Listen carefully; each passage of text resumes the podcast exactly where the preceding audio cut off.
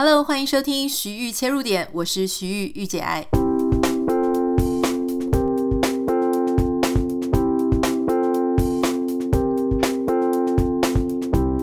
好，今天很开心邀请到刘轩轩哥来到我们 Podcast 节目《徐玉切入点》。嗯，我真的是很开心，因为我真的好久没有看到轩哥了。自呃，自从什么时候？上一次我们演讲之后，对呀、啊，他的演讲之后就再也没有见过了哈。哇，最近两年了哦。对，差不多、哦、这么久。对好，终于轩哥出了新 书，所以我们有机会可以见面了。首先要先请轩哥来跟我们大家就是打个招呼。嗨，你了，Hello，各位观众朋友、听众朋友，大家好，我是刘轩。嗨，轩哥最近出了一本书，然后你知道三彩给我你的书的书名的时候，然后我愣了一下，我想这个书名不是很好记耶，它非常的长。对，书名叫做是。天上总会有云，但你才是天空。有没有很像是琼瑶的什么小说？我没有说，是你说的。我自己看到的时候，我也是觉得他们他们其实提了好几个书名了，因为我自己其实非常非常的不擅长取名我自己的书的名字。之前我就会取取什么名字，什么心理学如何帮助了我，你知道，就是超级直白的。那他们说可不可以有意境一点？我说啊，你们去想。结果后来，他们就从我的其中的一篇文章里面就找到了这句话。他们提出来的时候，我们每一个人看到，我们都说：“诶，这个还不错。”嗯，哦，因为它背后又有一个意思，对吧？呀，所以是先有那，因为那篇文章我也有看嘛，那就是原来是先有那篇文章，然后才把它提取出来当书名。对，没错。那轩哥要自己介绍一下，就是说，其实今天我想跟就是大家分享，我想轩哥最主要跟大家分享是一个关于。转念的过程，我不知道我这样理解这本书的重点对不对哈？但是之前呢，因为我在听啊、呃、其他 podcast，就是那个 Adam Grant，那那个 Conlan 他就讲到说，呃，就是他们就在讲到说，其实不应该去追求快乐，因为快乐不应该是你研究的重点。他说他更喜欢研究关于呃苦难。就是人是怎么样面对生活当中的不顺心啊、不舒服啦、不那么如意的时候，他觉得这个东西反而是值得去被研究的。所以当我在看你的书的时候呢，诶，我就想起这件事情，就是很多时候我们可能没有办法，好像没有办法改变我们所面临的事情，但是我们似乎只能改变我们自己看待这件事情的想法。我不太知道这个是不是你这本书你觉得最重要带给大家的。嗯，我觉得的确啊，就是我觉得转念，与其说转念，啊、不如说我们怎么样可以去开发我们自己的心理韧性。啊，我们说韧性，这个韧性当然不是说那个随心所欲的韧性，而是我们一种叫做 psychological resilience。那 resilience 是什么呢？很多人都会把这个视为是说我就是很 tough，我今天我就可以忍得住，可以耐得住。但其实真正的 resilience 不是来自于这个。真正的 resilience 来自于你有一个很灵活的思考的方法，而且呢，你懂得怎么样去面对你的问题，而不是逃避你的问题。那因为你懂得怎么去面对，所以你可以去发展出各种不同的方式去应对它。那这个 resilience 是一种到最后它会变成一种生活态度跟一种心态，所以就变成说，今天什么事情发生，我都觉得。It's okay，因为我有足够的工具，我有一个很满的工具箱，可以去，可以去处理这个。所以这个也是我自己在呃，从我最早我在开始写那个 Get Lucky 啊，祝你好运的时候，也就是在讲这一点啊。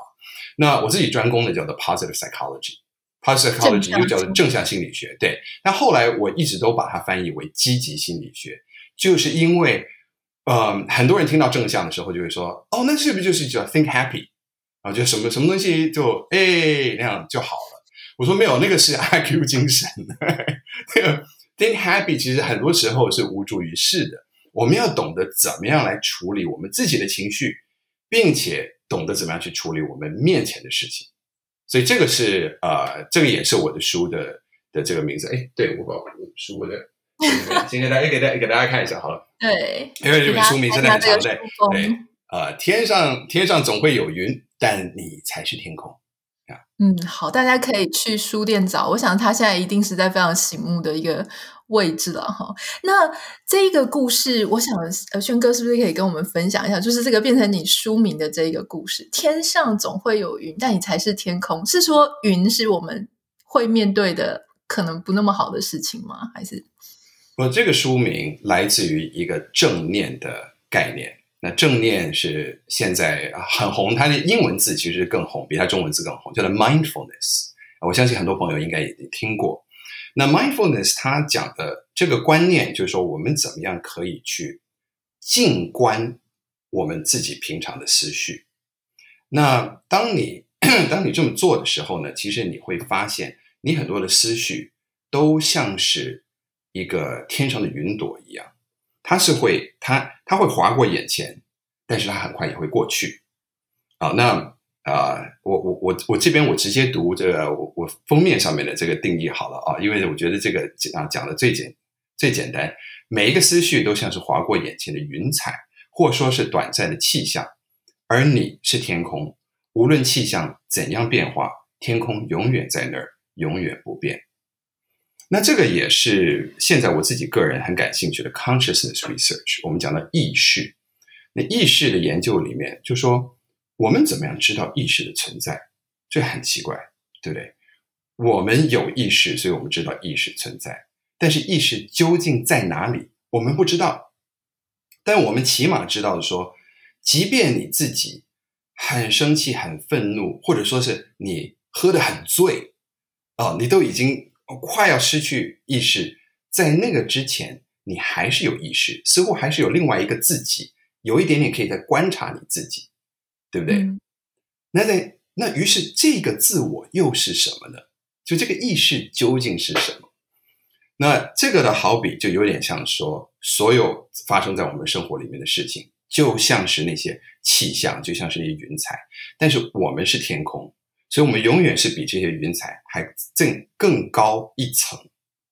那于是，当你可以去以一个天空的角度，你去想象自己是这个天空，在看着所发生的所有的云彩的时候，这时候你会说：“好，我会看到有云，我也可以体验到这个云，可能这个乌云。”过来的时候，我会感受到他的他的感觉，但是我可以不完全认同他。我并不是这个天气，我并不是我的愤怒，我并不是我的悲哀，我比这个更高，我其实是更有选择权的。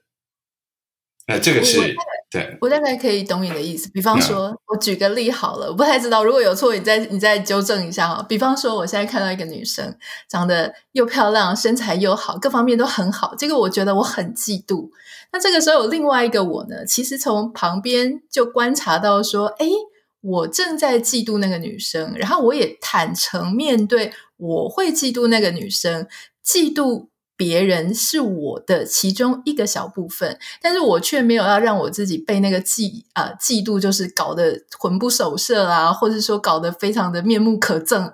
我就是远远的看着那个嫉妒的我，然后摸摸我的头，说没关系啦，就是这种事情难免，这个世界上总是会有人比你优秀，比你棒，那你可能就是要。好好的去研究一下，说，哎，你那个嫉妒的心情怎么来的？然后我应该要怎么样把它放下来？是这种感觉吗？嗯，对，也就是你可以去观察你自己有这样子的感觉，并且可以反问你自己说，那为什么我会有这样子的感觉？甚至如果有这个机会，再去追一下说，这个感觉可能源自于，可能说明很久很久以前曾曾经发生过的事情，或者因为这个女生她让我想到我之前在中学可能我最要好，可是我有一点羡慕又嫉妒的朋友。等等等等，其实这就是心理学的一个我们希望可以做的一个非常核心的一个观念，就是当我们去体验到任何的感受，然后让我们可能第一时间就会想要去做出一些行为，但这些行为对我们不一定是最好的时候，我们能够有足够的观察力，可以来察觉到说，哦，我现在正在做这件事，那为什么我在做这件事？那我有没有选择是可以去做别的事？嗯，对吧？这个是可能说是也是一种转念嘛？对，那你其实，在书当中里面，我觉得提到一个东西，我觉得蛮棒的，就是说，但是我觉得这个东西有一点难想象，也许要请轩哥来教大家。就是你有提到说，呃，现在很多人都会做什么正念冥想。你知道我第一次听到正念的时候，我想说这是什么宗教吗？有，对。那有提到说正念冥想，可是你又说正念冥想不是等于放空大脑哦，也不是要排除负面的思绪，不是正向，是正视。可能就像你刚刚讲的那样。可是如果说今天我们真的想要在家里做一个正念冥想的话，我我应该要怎么样进行呢？Well，首先你先需要找到一个一个比较不会被打扰的地方。其实应该是说是你可以确定你自己不会被打扰的地方。啊，那可能要进入自己的房间，甚至要锁上门。如果说是家人话家人会突然会进来的话，那为什么呢？因为我们不希望总是会有一个念头在那边想，说是哦，万一如果突然被吓到，或者是你知道这个被打扰的话会怎么样？嗯，那再来呢，我再讲几个。呃，比较常见的对于正念的迷思，好了，啊、呃，第一个迷思就是你会觉得我要什么都不想，啊，那这个是一个非常大的迷思，因为它是不可能的，我们不可能什么东西都不想。那你越让自己什么东西都不想，你的脑袋其实会越乱，嗯，它反而是什么呢？正念的练习啊，是你去找到一个一个点。一个通常是位于我们自己身体里面的一个点，你把你的专注力全部都放在那一个点上面，啊、呃，于是，在你的高度高度的专注的状况之下，你反而是一些背景的地方可以可以稍微来打开来，那呃，这个叫做锚点，这个在练习的时候叫锚点 （anchor point），通常都会去用呼吸来作为锚点。所以，如果我们刚开始练习的话，我们就找一个安静的地方，静静的坐在那边，用一个很缓慢的呼吸。通常大概一开始练习的话，用三秒吸，一秒嗯屏气，然后三秒吐，哎，这是一个循环。那慢慢的这么做，并且你把你所有的专注力都放在本身就是来控制自己的这个呼吸上面。嗯，所以你就慢慢的数着一二三，你甚至可以感受到你的腹部啊，你的肺部吸满了空气的那个那个身体的那个感觉。嗯，那当你这个高度专注可以放在这边的时候，哎，你反而会发现你自己变得脑袋变得更轻了，更清楚了，那些杂念反而被排除掉了。所以它不是什么东西都不想，它反而是一个高度的关注，高度的一个专注的的一个条件。这样，嗯，对，然后，呃，我觉得另外一个大家会想的会的迷思就是说，我今天一定要我们所谓的非常的啊、呃、放空或者是 relax 啊，我自己这样觉得，这这个好像是一个做一个 SPA 那样子。其实真正的正念练习一点都不轻松，一点都不轻松，它反而是因为你专注，所以你在整个时候你是会进入到一个哇，就是一个很很。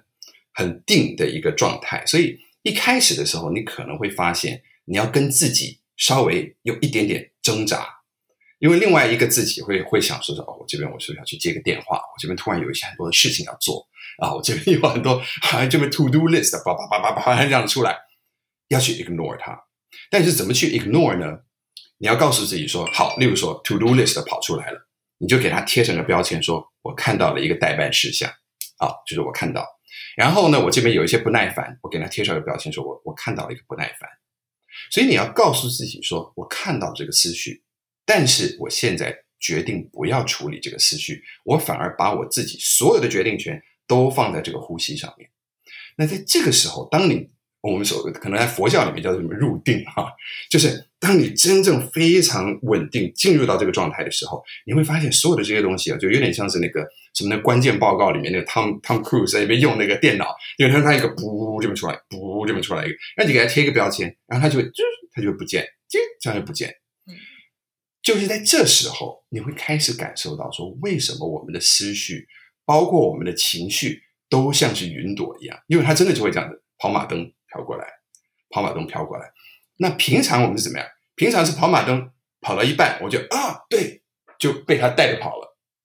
你知道，就是狗狗碰到松鼠，松鼠一跑过去，啊啊，就跑过去追。所以，我们平常因为这样，所以我们会把我们自己搞得很乱，因为整天就啪啪啪啪啪这样子跑。那当我们学会训练我们自己的脑袋去专注到一个非常基本的东西。所有东西过来的时候，我可以说我看到你，但是我现在先不要处理你，但是我有看到你。那这时候，我们对我们自己的生活反而会感觉到更有 control，这是一个很妙的感觉。所以你做完这个练习之后，你可能一开始你会觉得哦有点累，但是你逐渐逐渐，你越来越做，你会训练你的脑袋，就有点像这个肌肉一样，这个专注力。我该专注在什么东西上面的时候，我专注在这个东西上面，我不会被其他东西带着跑。所以很多人做的这个 mindfulness 练习一段时间之后，他们会发现自己能够专注的时间变长了，自己的耐力变长了，自己的心理韧性自然的变强了。嗯，是因为你知道什么时候我该 focus，然后该 focus 在什么东西上。个新手来说，你会开始建议他一开始做 mindfulness 的练习，要大概花多久的时间？是十分钟吗？还是二十分钟吗？我跟你讲啊，对于我自己刚开始的时候，嗯、三分钟，我只能够撑到三分钟。大家都觉得说我一定是好很厉害啊，在这上面。我到现在我自己的 maximum 其实也才十五分钟，真的。嗯但是这里面啊、呃，很关键的一点是，你每一天持续的做，会比你一次想要让自己说说哦，我这边要去打个禅期，要来的好很多。嘿 嘿，就是如果你偶尔你才做一次，可是你之后你就觉得我精疲力尽，我我我下一次我就下个月我再做好了，嗯、这个对你的帮助是非常有限的。对，哎，你每一天你好歹你拿个三五分钟出来，你就会慢慢的开始感觉到。那个差别，所以在这个大脑研究，我在神经科，他们真的就在对对 mindfulness 做这个研究。他们发现这样子去做，呃，好像八周之后，呃，有做 mindfulness 的人，他们在他们的 gray matter，就是大脑，尤其在前额叶这边啊的一些 gray matter，其实量会增加，也就是他们实际里有在改变他们的大脑。但是他们每天做多少呢？就八分钟，持续每天八分钟。然后持续八周，就开始会有 observable difference，就是一个可被观察到的、可被医学这个医疗 MRI 观察到的一个一个结果。嗯，其实我最近自己也在做呼吸的练习。那呼吸当然有好几种不同的方式，嗯，然后我很喜欢有一种叫做海浪式的，就是。你把你在吸气跟吐气的时候，就是模拟一种类似海浪的那种声音。那海浪不是有一个啊、嗯呃，它有一个韵律嘛，就是它，就是会有一个韵律哈。嗯、那我后来就是每天都会花大概差不多，就像你讲的五分钟左右的时间，然后做呼吸练习。某一天我就发现说，哎，我居然在睡觉睡不着的时候，以前都会很焦虑，翻来翻去。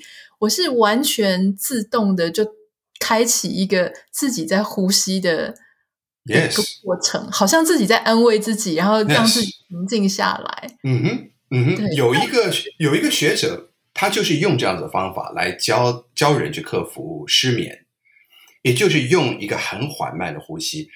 嗯，实际的秒数，它是好像是四嗯八跟七，或者四七跟八，我这个有有一点。不是记得太清楚，但是有 kind of like that，它是怎么样？就是四秒吸，然后呢，你要憋住气，数到七或或八，然后再用很缓慢的速度去把它慢慢的吐出来，而且吐出来的时候是这样子，这样子吐出来。然后他还是建议，当你这样这么做这种呼吸的时候，你把你的舌尖抵在你的牙齿的后面，上面牙齿后面。Okay, 有一点接近就上颚那个地方，对，然后你再做这个呼吸，你的吐气的时候就会，所以用用鼻子吸，然后用嘴巴这样这样子慢慢吐出来。他说你连续这样子做几个回合之后，人就会想睡。然后他说原因是因为当你必须要强迫自己去很慢的吐气的时候，你反而是启动你的副交感神经。嗯，对啊。好神奇，对，就是比数羊要来的好多了。对，大家可以试试看呀。好，你在书中里面，我我觉得有一个故事还蛮有趣的，就是说你先用到说你去看治疗师的一个过程，那是一个小故事哈。那提到说你自己的啊脚上面有一些呃，可能有一些什么拇指外翻还是什么，你就会骑着肌肉跑去做代偿。那代偿这个事情呢，呃，它当然就是会，你就提到说有很多我们想要追求，可是追求不到的事物，我们就会出现其他代偿的行为哈。例如说，这些代偿行为很可能常常出现在我们自己的生活当中。例如说，你有提到过度消费啦。过度使用社群媒体啦，或是也许我在想说，或许有些人他很容易就陷入爱情，一看到人就会觉得说 Yeah. 啊，我就是他，就是我命中注定的人。可是这种事情就是一再的反复，这些东西它是不是也算是一种代偿行为？这个代偿的背后，这个关系到底是什么？我代偿，我是用这个物理治疗师的的这个话来作为一个比喻啦。在讲到我们在心理学里面经常会讲到的，我们所谓的 compensatory behavior，其实也就是一种所谓的补偿，我的补偿心态，我的代偿心态。那代偿呢，简单来说，它是什么？它就是当我们选择去做，呃，我们擅长的，或是我们呃比较简单的事情，哎。那很多人的代偿，其实你想说啊、呃，如果我自己的家庭生活不是非常的美满，哎，但是我却去用我的事业来去做代偿，嗯，那为什么呢？可能是因为我在事业上面，我在公司花的时间比较久，对于我来说，这个是给我更多的成就感，而且呢，这个也被大家认可为说，哎，这个东西是好事啊，这是正事啊，对不对？你在为家里赚钱啊。那于是我们就更发的会投入到这个里面，那这样子的一个代偿的效果，它会为我们赚到更多钱，也许它可以为我们带来一些事业上面的成就，也许，但是它的代价可能就是我们失去了一个平衡的人生。那当呃我们的家人或者是有了，当我们有一天自己的小孩都呃都说 你是谁的时候啊，那这时候。再去想说，哦，那那我到底要怎么样把它再矫正回来？可能就会要花很大很大的力气。我们自己的代偿呢，我我觉得要去讲到，就就像肌肉代偿是怎么样？是因为我们本来要平衡的运动的方式，是因为我们某一个地方的肌肉比较弱，于是我们就去用强的肌肉来去代偿。哎，就很像是说，呃，很多人刚开始就做那个。那个背那个 lat pull down 的时候，要训练背力嘛，对。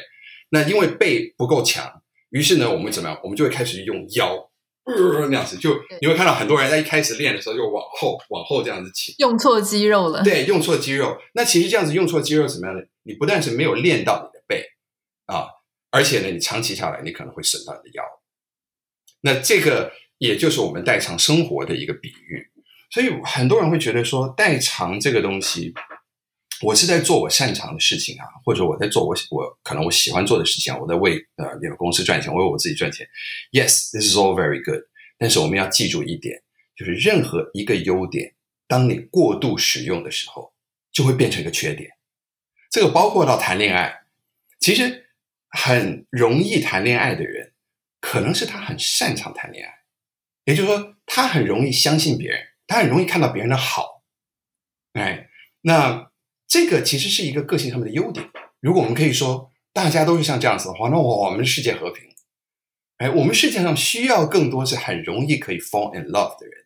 但是当你去过度的去使用这个，太常 fall in love，因为你不想要去面对到生活里面一些其他的的的问题、一些状况，于是你用这个来作为一个 escape，那这时候就会进入到一个代偿的局面。嗯我记得你有提到说，有一些先生他可能是不太想要回去照顾家里啦，面对老婆小孩，所以他就无止境的加班。我就想到以前，呃，我们同事也是这样子，因为跟公婆同住，所以因为不想要回去面对公婆，所以这个我们的女同事也是不停的加班，周末也都跑到公司 加班。我也，你知道吗？我也有男生朋友跟我讲说，他坦诚说。他有几次真的是回到家啊，都已经很累了。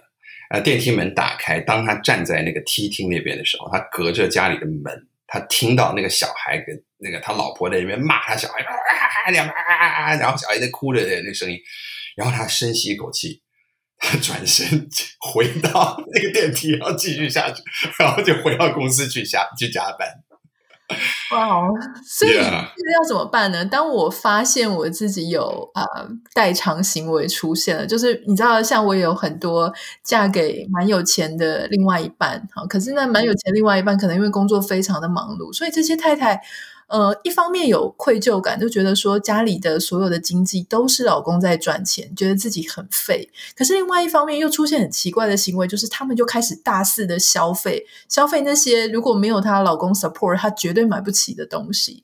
那有时候我在旁边看，我会觉得这整件事情逻辑怪怪的嘛，哈，就是说如果你真的那么介意家里都是老公赚钱，那你怎么还会去花这么多钱买东西？其实当我发现。自己有奇怪的代偿行为的时候，你会建议我们怎么做呢？当你自己，如果你常常发现说自己的生活，它进入到一种呃，你这人人就是很很奇怪，我们常常自己不愿意发生的事情，因为我们一直去关注到它，我们说不要这么做，不要这么做，不要这么做，结果到最后我们反而会这么做。嗯，那就是因为。啊、呃，怎么样来说呢？这个是 where your intention 或或 your where your attention goes，就是我们专注的东西，通常我们的能量跟我们的行为就会朝向那个方向。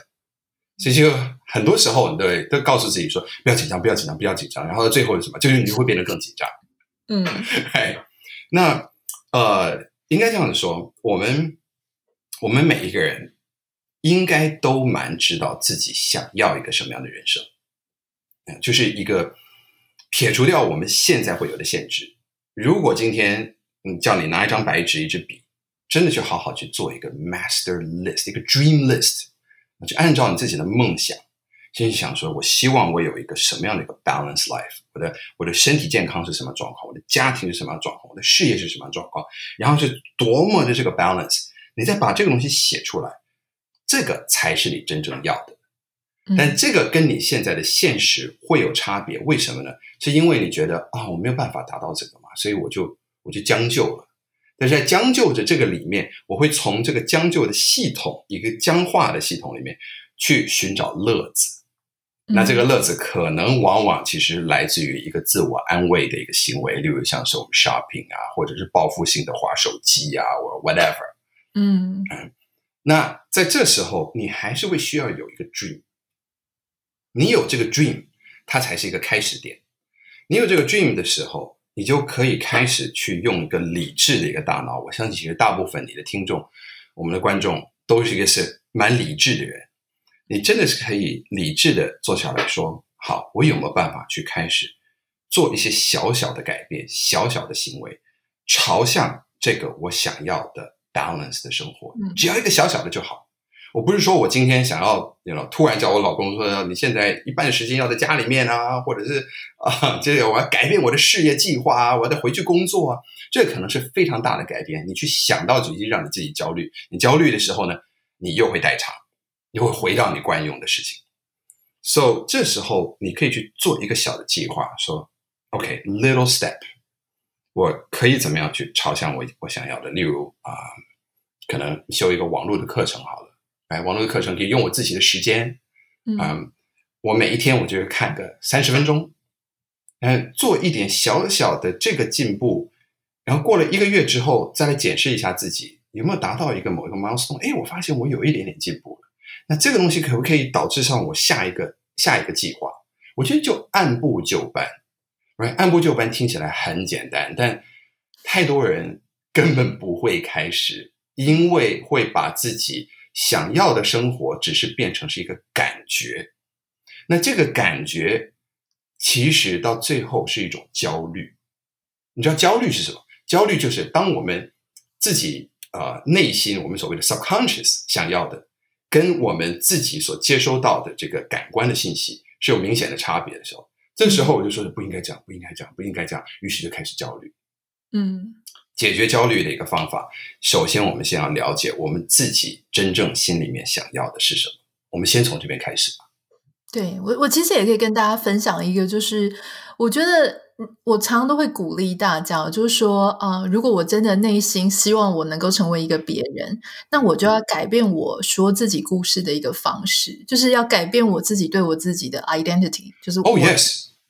你你有在在建议你的学生这么做吗？会啊，会啊，会啊。我常常那完全 high five，完全 high five。我跟你讲，我我是我是我是一样的，我完全一样，因为这个是我自己所研究的，叫做 developmental psychology，发展心理学。发展心理学再加上呃，因为我长期就是写作，而且很多时候都是写我自己的个人故事，所以我对于 story 这个东西有很多的研究。那一个 self narrative 非常重要，self narrative 就是自我的一个自传。我们每个人的脑袋里面都有一个自传，而这个自传来自于我们去呃享受我们过去生活里面的几个值得被记住的事情，无论是好或坏。而每一个东西，每个好或坏，都有它自己的一个一个 emotional value 跟一个意义感所在。这些东西连成一条线，就会构成我们现在的 self narrative。而我们的 self narrative 就等于是我们的 self identity，就等于是我们自己的自我认知。而这个自我认知非常重要，你也是可以改写你的自我认知的。嗯，只要去改写这个后面的故事线，哎。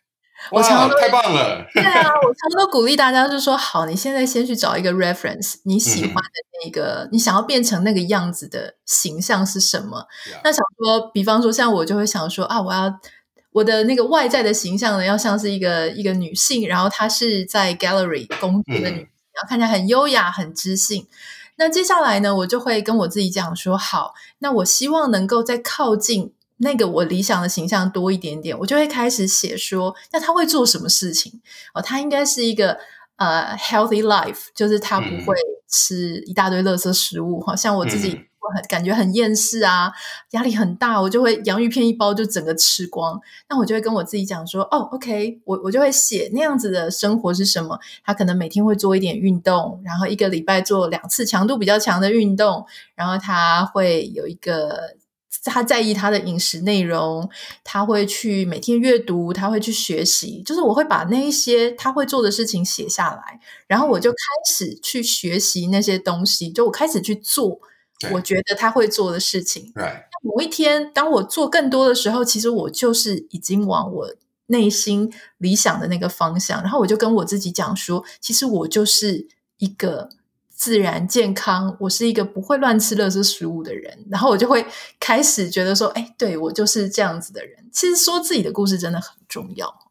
完全同意，你必须要去内化你自己想要成为的价值，而这个在开始的时候，你就要先把这些价值先定出来嘛。对，就像你说，你要成为一个什么样的人，他有什么样的一些价值是我现在没有的。那这是我觉得很多人都会。误以为说我要成为这个人，是先把他那个头衔跟他所拥有的，跟那些外在所看到的条件视为是一个目标，所以你可能会说，哦，那我要一个什么 gallery 的这样的人的话，我现在有一个自己的 gallery，比如说我要我要有一个 gallery 里面我要有一个很 fancy 的咖啡机，然后我要有一个什么样，就我要一个什么样的套装啊，或者一些什么，这些这这些都是外在的东西。但你有没有去想过说？你要成为这样子的一个人，他有哪些内在的条件是你非常向往的？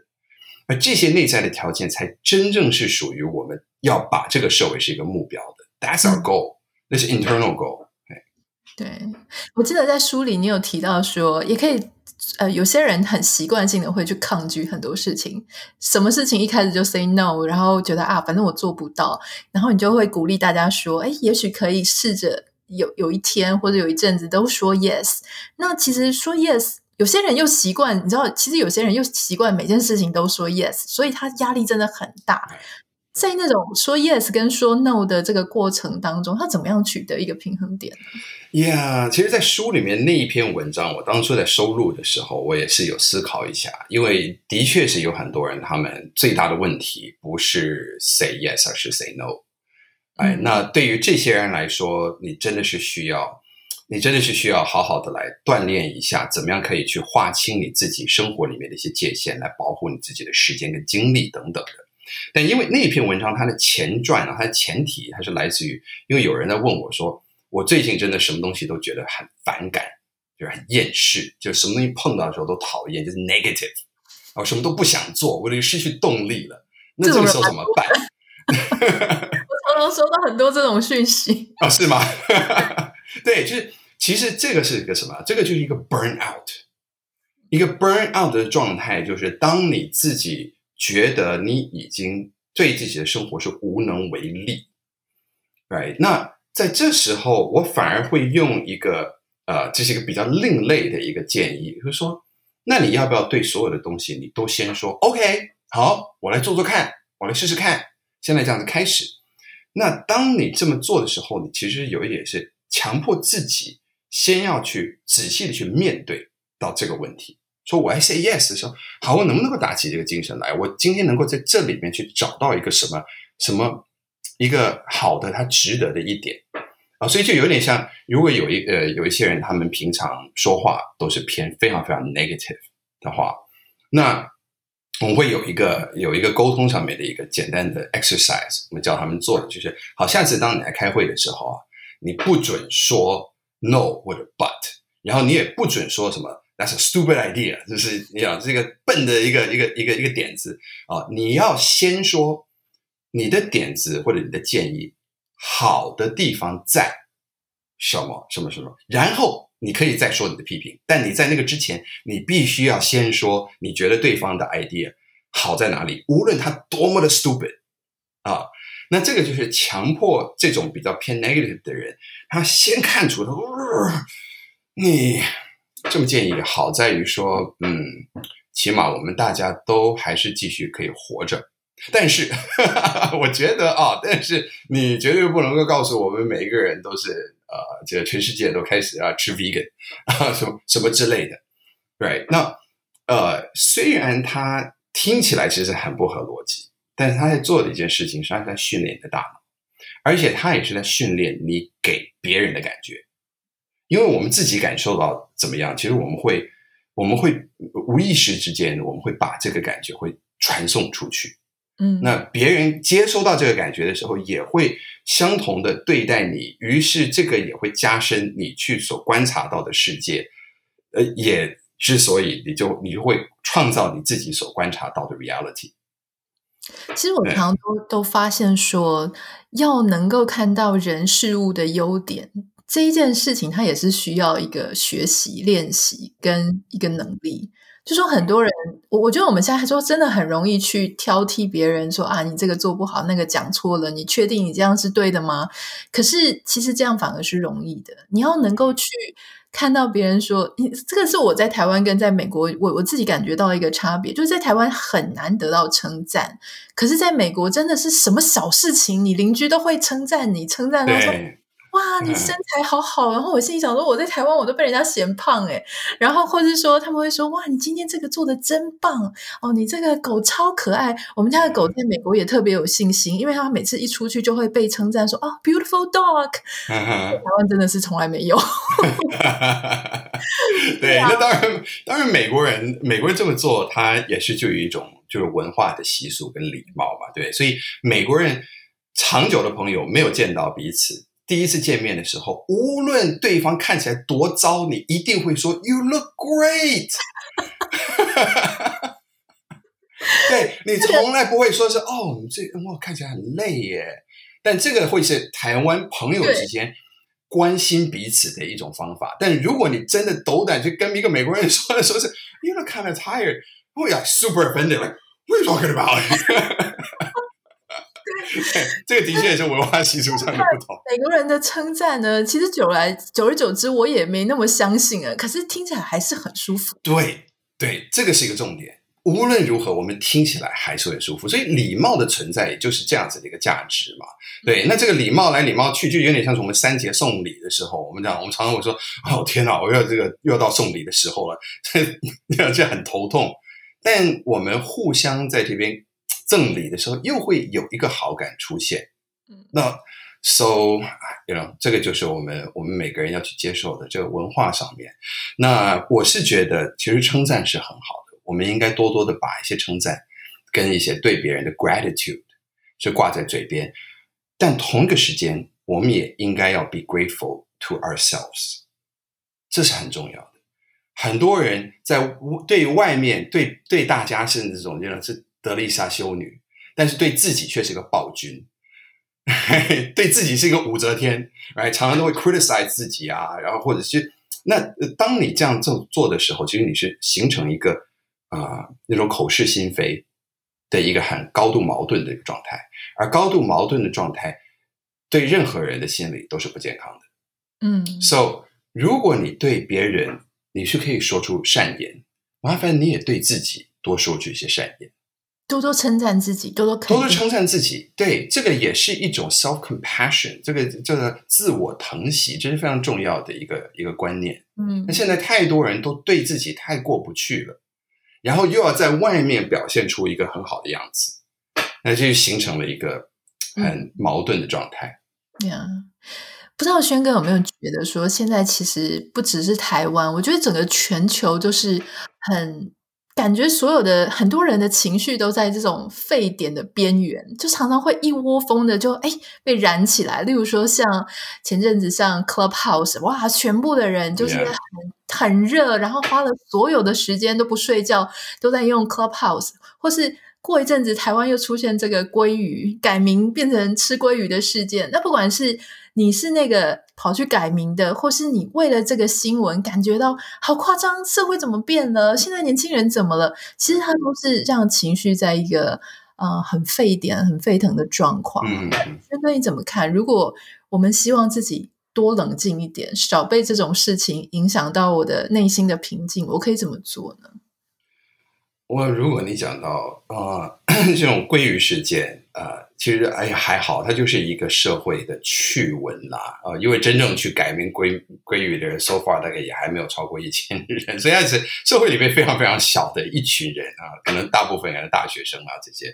但呃，我相信其实很多时候我们看新闻，我们会获得很多的焦虑，因为我们会有危机意识，或是我们会呃会形成一些公愤啊，对于一些东西我。会，我们会觉得非常的打抱不平啊，这些等等的。那呃，有一句话，大致上面，我我在想，就是英文里面，我呃，我忘记是谁谁讲的，就是它其实是一个，平常是个祷告词啊，它就是当你对上天去祷告的时候，是 Lord, please give me the 呃 the strength to change what I can change，就是请给我力量去改变我能够改变的，哎，然后呃。能够去给我这个那个宽容，去接受我无法改变的，并且同时，请给我一个智慧，让让我能够去分辨我能够以及不能够改变什么。我觉得这个后面的这最后的这一句话是一个关键。嗯，我们对于社会里面，我们有很多事情，我们或许真的是无能为力，或者说我们只能够做到就是那么一点点。那这些事情值得你去那么高度的焦虑它吗？我们有没有办法去说，好，我今天把我的专注跟精神放在真正我能够改变的这个范围里面？那或者说，如果你今天你看到了，那举随便举例好了，大量的啊、每天大量的污染啊，这个。就是大家什么全球暖化啊，这些等等的啊，然后这个北极熊又来死了啊，你会觉得哎呀，真的是哇，我能够做些什么？能够做些什么？我要我们真的是可以从我们身边能够做的事情开始。那你可不可以去画出一个范围，说我在我能够控制的这个范围里面，我可以把我自己做到最好。那么对于这些其他的，我知道说说我能够贡献出我自己能够贡献的，那这个就是积小成大，但也不要被。你所看到的这些画面或者这些社会乱象，会影响到你一整天的心情，而因此唉声叹气，然后到最后反而是在那边吃一大堆垃圾食物啊，然后，然后，然后，那种东西就就被人乱丢，you know，反而你自己在违背你自己的一个基本原则。其实我我发现我们现在在 social media 在做这种比较正向啊、正能量、提升成长、让大家自我提升的内容，有时候是孤单的。虽然说我觉得我们是一样，就是我们都希望大家能够得到很多正面，可是你知道不免我们一定也常常被人家嘲笑说：“哎呀，鸡汤啊！”然后讲一些这种好像很世界很容易。嗯。可是老实说，我我自己一直跟自己讲，我想也许轩哥也是，就是我们是提供 social media 上的一种内容的选择。也就是说，当很多乱七八糟的内容在那里的时候，至少大家还知道某一些人，他的他很努力在做一些比较对社会比较好的内容，他有把关他的品质，有知道自己在说什么跟在做什么，对对自己的内容是负责的，这样，嗯、对啊，我我觉得轩哥应该也很有感触，就是说你要一直坚持这一路，好，而不是去做一些哗众取宠的事情，其实他真的是不太容易，对不对？哦，我自己是相信啊，娱乐有很多种。嗯，那我是选择我用比较正向的东西来娱乐我自己，所以我从很久以前在我自己的脸书版上面，我就有这个非常简单的一个编辑方向。我说我只分享我觉得是看了以后会让我的心情变得更正面，或者让我学到更多东西的内容。哎，那呃，以这样子一路这样子发展下来，我也发现我的版面上面会来的粉丝。其实他们在某种方面，他们也是他们会物以类聚，而变得非常自重。所以就像是有一些偏负面版上面，就会堆堆满了酸民。那在我这个上面呢，酸民很少会出现。就酸民如果偶尔出现的话，也会被大家就是非常快速的安抚，也不是说是被攻击，而是被安抚。你知道，就他们会把它包包起来，这样。那我觉得这就是一个力量。那我们也需要这个力量来训练。脸书、IG 的这些演算的 AI，因为坦白说，AI 是没有道德价值观的，嗯，所以他们会看出是什么东西是有更多的 click、更多的数据，他们就会自动在这个上面加码。那于是，当我们去分享一些比较负面的东西的时候，AI 就会推给我们更多负面的东西，来造成我们去做更多的分享。那么很很容易的，你就会进入到这个数位的同温层里面。所以我我常常我就说，为什么我要去做那个公开的感恩日记？之前什么一百天感恩日记，而且我是鼓励大家大量的分享在自己的板上，分享图文，尤其是就是要去扰乱这个 AI 的演算法，想办法去把这个 balance 要把它再调整过来一点点。OK，这可能是杯水，you know，这个杯水车薪呐。但是我觉得啊、也是也是应该要做的。我们每个人如果有这个心的话，我们应该要去设法去做。呀，yeah, 所以我，我我常常就觉得说，在我们做心灵净化、思想净化的时候，其实最简单的事情就是，你先看一下你的 social media 上面你追踪的人，你看的内容，你平常浏览的东西，它是不是一个比较健康？就是跟食物一样，它是不是一个健康的来源？好。今天非常谢谢呃轩哥来到我们节目区域切入点哈。那这一个本书的新呃新书的书名叫做《天上总会有云，但你才是天空》。我觉得它里面的故事非常好看。第一章的那一个就是双子星的那一个故事，我就整个读到红了眼眶。哦、就是你的朋友，Yeah，、呃、对，你们以为他哎，而且今天我们访问的今天就是他生日。啊、yeah，Today is his birthday。对，今天、啊、我不晓得节目什么时候播出，但是我们今天 right now，所以我等一下，我马上下线之后，我就会给他传一个传一个 message。我真的以为他就怎么样了，结果好，如果大家很好奇的话，可以去看这本书的这个故事，非常好看。好，我们今天非常谢谢轩哥，那先这样子喽。谢谢你啦，Thanks everybody，谢谢，拜。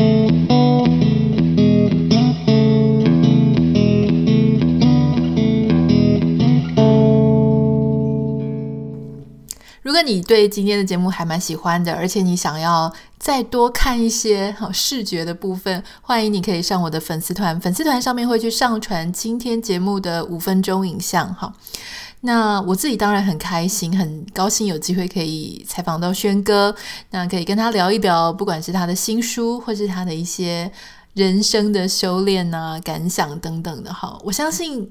在这个正在听 podcast 的你，一定也对这个部分呢，或许多多少少能够有一些不一样的想法，从不同的切入点当中去看自己的生活、自己的人生。如果你对今天的节目有任何想要跟我分享的，欢迎你可以私讯到我的 Instagram 账号 Anita 点 Writer。A N I T A 点 W R I T E R，当然也拜托大家帮我们在 Apple Podcast 上面留下五颗星给你的留言，也很欢迎大家可以在自己的社群媒体上介绍我们的节目，让更多的听众朋友有机会能够收听到我们。好，那我想要跟大家讲一个好消息，就是因为三月真的非常的忙哦，我想，我想，我想。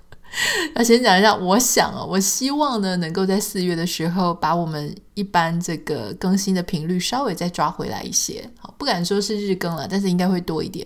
好，那就先这样子喽，拜拜。